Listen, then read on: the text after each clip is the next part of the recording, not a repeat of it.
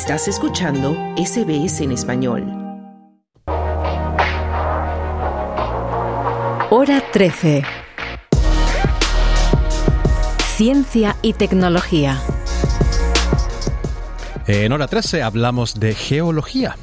Un estudio reciente realizado por dos científicos chinos de la Universidad de Beijing determinó, a partir de datos emitidos por ondas sísmicas de las últimas seis décadas, que la rotación del núcleo de la Tierra casi detuvo su movimiento totalmente en el año 2009 y posteriormente este núcleo habría comenzado a girar en la dirección opuesta.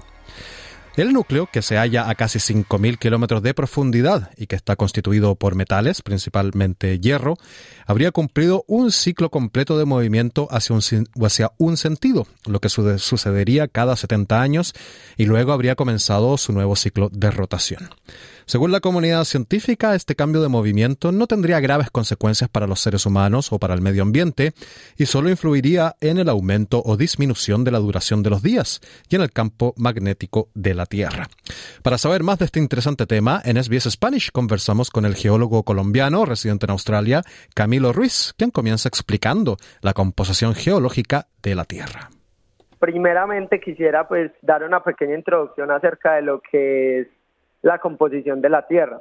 Y un poco de esto es saber que la Tierra está compuesta en diferentes capas, en las cuales se compone la corteza, tenemos el manto y tenemos dos partes del núcleo. Entonces la corteza sería todo en donde vivimos, toda la superficie que está compuesta pues por todas las rocas, montañas, los océanos, lo que está debajo del océano que son dorsales, todo eso, la parte sólida eh, de la superficie terrestre se denomina corteza. Después viene un manto que está compuesto por, por otro tipo de, elementos y de minerales, que es sílice y, y también metales. Y ya el núcleo, y esta parte es una parte semisólida, tiende a ser más líquida. Y ya tenemos la parte del núcleo externo, que es una parte también líquida, y el núcleo interno, que es una parte sólida. Entonces nos enfocamos en la parte del núcleo, en la cual la parte externa está compuesta por hierro y níquel y otros metales, y el núcleo interno está compuesto en su mayor parte de hierro.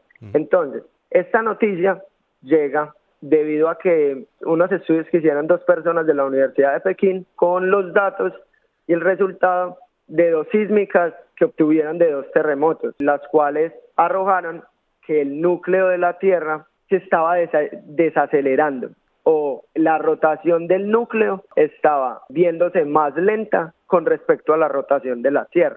Y según estudios, porque igual el estudio del núcleo de la Tierra es algo muy difícil de estudiar debido a que solo tenemos el reflejo de las ondas sísmicas cuando hay terremotos y podemos ver evidencia de ello en el papel, donde podemos ver ciertas anomalías en ciertos registros donde podemos interpretar ciertas cosas, donde la onda atraviesa líquido o atraviesa sólido, y en ese momento podemos decir si, si estamos o no yendo hacia el núcleo, estamos pasando por el manto o estamos pasando por qué tipo de capa en la Tierra. Entonces, debido a eso, según los estudios, se dice que la Tierra rota más lento que el núcleo. Cuando se hicieron esos estudios, notaron que el núcleo estaba rotando un poco más despacio con respecto a la Tierra. La única conclusión que se sacó del estudio es simplemente que el núcleo desaceleró un poco con respecto a la rotación de la Tierra, lo que trae como consecuencia milisegundos en, en aumento a las 24 horas del día, lo que no representaría, digamos, algo perceptible para el, para el ser humano.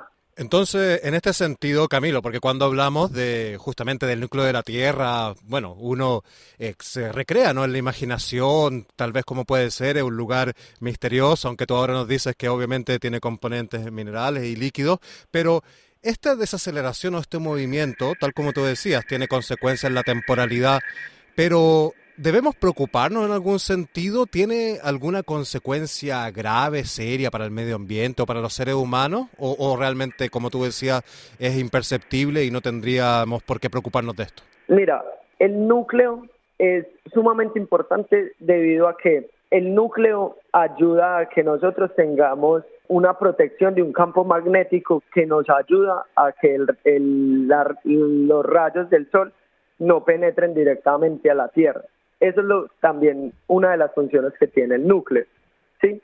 Pero cuando las variaciones son tan pequeñas, no alcanza a ser percibido por el ser humano los, ese tipo de cambios cuando son tan pequeños. Si lo pudiéramos llevar a un tiempo muy largo, de miles de años, de pronto las variaciones en, en el nivel del mar, en la temperatura, podrían variar un poco. Pero ahora, en este momento, no sería perceptible para el ser humano el notar ese tipo de cambios. Además, porque estos cambios, según los estudios, se dan de manera periódica, cada 70 años. La rotación del núcleo puede desacelerar en este periodo de tiempo, pero es imperceptible para el ser humano. Y Camilo, bueno, nos damos cuenta de que estudiar el núcleo de la Tierra aparentemente es una tarea bastante difícil, bastante compleja. Según he leído, se ha logrado perforar solamente hasta 12 kilómetros de profundidad, mientras que el núcleo no se halla a casi 5.000 kilómetros de profundidad.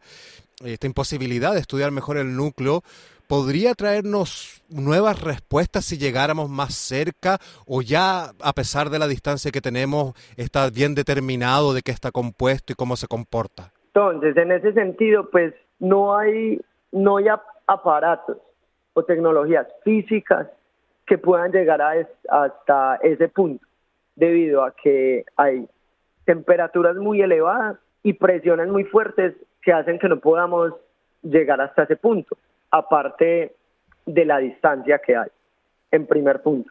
En segundo punto, lo único que podríamos hacer es interpretar la sismología a partir de terremotos y de algunos casos de momentos en la historia de la Tierra donde hubo bombas nucleares o explosiones nucleares, las cuales tengan ondas que puedan penetrar muy adentro y puedan dar el reflejo del comportamiento del material que atraviesan esas ondas. Eso es hasta el máximo del estudio que se puede llegar hasta hoy. Camilo Ruiz, geólogo, muchísimas gracias por conceder esta entrevista a Radio CBS. Muchas gracias, Claudio. Fue un placer para mí haber hecho parte de esta entrevista y espero pues que las personas se sientan un poco tranquilas ahora que tienen un poquito más certeza acerca de lo que es realmente la noticia.